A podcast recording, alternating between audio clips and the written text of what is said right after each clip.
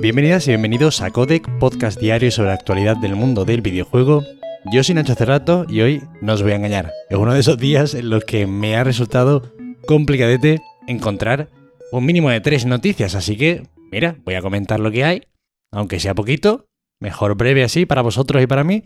Sin más dilación, voy a empezar hablando de Sega, los cuales han revelado nuevos detalles sobre su superjuego que yo no sé si alguno por aquí no está muy enterado, pero bueno, resulta que tenían entre manos un proyecto conocido como Superjuego, con el que además estaban aliados con Microsoft para, bueno, hacer pues algo muy importante, bueno, sin, que supiéramos mucho, ¿no? Resulta que a través de una entrevista que ha coincidido Shuji Tsumi, el vicepresidente de Sega, hemos sabido, entre otras cosas, que este superjuego al que se referían desde la compañía, pues básicamente sería un ambicioso plan, según ellos, durante cinco años, en el que Sega desarrollará varios AAA utilizando, pues bueno, un buen número, todo el surtido de tecnologías por las que están apostando. Pero bueno, al fin y al cabo lo que había aquí era poca claridad en cuanto a esto del superjuego, ¿no? ¿Qué quiere decir un superjuego? ¿Un superjuego es The Last of Us parte 2? ¿O en qué está pensando Sega, ¿no? Cuando habla de un superjuego con lo que ha costado que Sega saque algún juego medio decente durante los últimos años. Pues bien, según ha detallado en la entrevista este superjuego, debería contar con varios criterios, los cuales son ser multiplataforma, desarrollarse en varios idiomas, contar con un lanzamiento global y encajar dentro de la categoría AAA. Es decir, este superjuego es básicamente un juego normal y corriente como cualquier otro AAA que pueda desarrollar cualquier desarrolladora. Aunque bueno, es cierto que matizan y enfatizan con que se trata de superproducciones muy grandes, muy masivas. Creo recordar que el presupuesto que se destinó a este superjuego era de 800 millones o cosas así. Que bueno, si se reparte entre varios proyectos no está nada mal. No vamos a tampoco hacer de menos, ¿no? La, la ambición. Lo que pasa es eso, que cuesta confiar en que pueda hacer algo Sega verdaderamente interesante. Pero bueno, a ver qué pasa. Pero ahora para asustaros un poquito digo que dos tecnologías clave que se llevarán a cabo en este plan son el juego en la nube, ¿vale? Eso entiendo que puede ser una perspectiva de futuro, pues bueno, con mucho sentido. Ya no solo el, juego en la nube, sino el desarrollo a través de mm, tecnologías en la nube.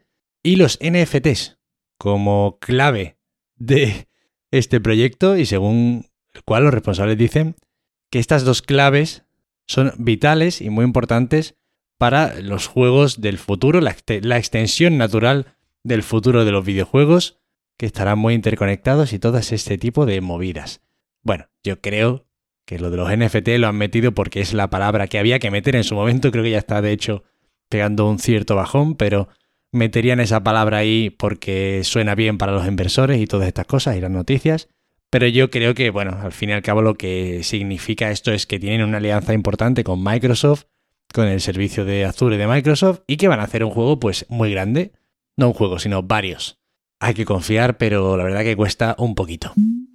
Y la otra noticia importante del fin de semana es que Square Enix ha anunciado Kingdom Hearts 4, una cosa que desde luego nadie nos esperábamos, con lo que han tardado anteriormente en sacar cosillas del 3, que costó la vida prácticamente. Pues nada, eso nadie esperaba este anuncio tan pronto. Y han aprovechado la celebración del 20 aniversario de la franquicia para dejar caer el bombazo. Además con un vídeo en el que hemos podido ver pues sobre todo un importante rediseño de la estética de la franquicia, del título, mucho más realista, es bastante, bastante feo, o sea, una cosa dolorosa de ver en ciertos fotogramas, os lo prometo, muy feo. Y bueno, el, el vídeo se desarrolla en una ciudad ficticia que básicamente pues es una ciudad, una urbe japonesa a las 10 de la mañana de un martes laboral.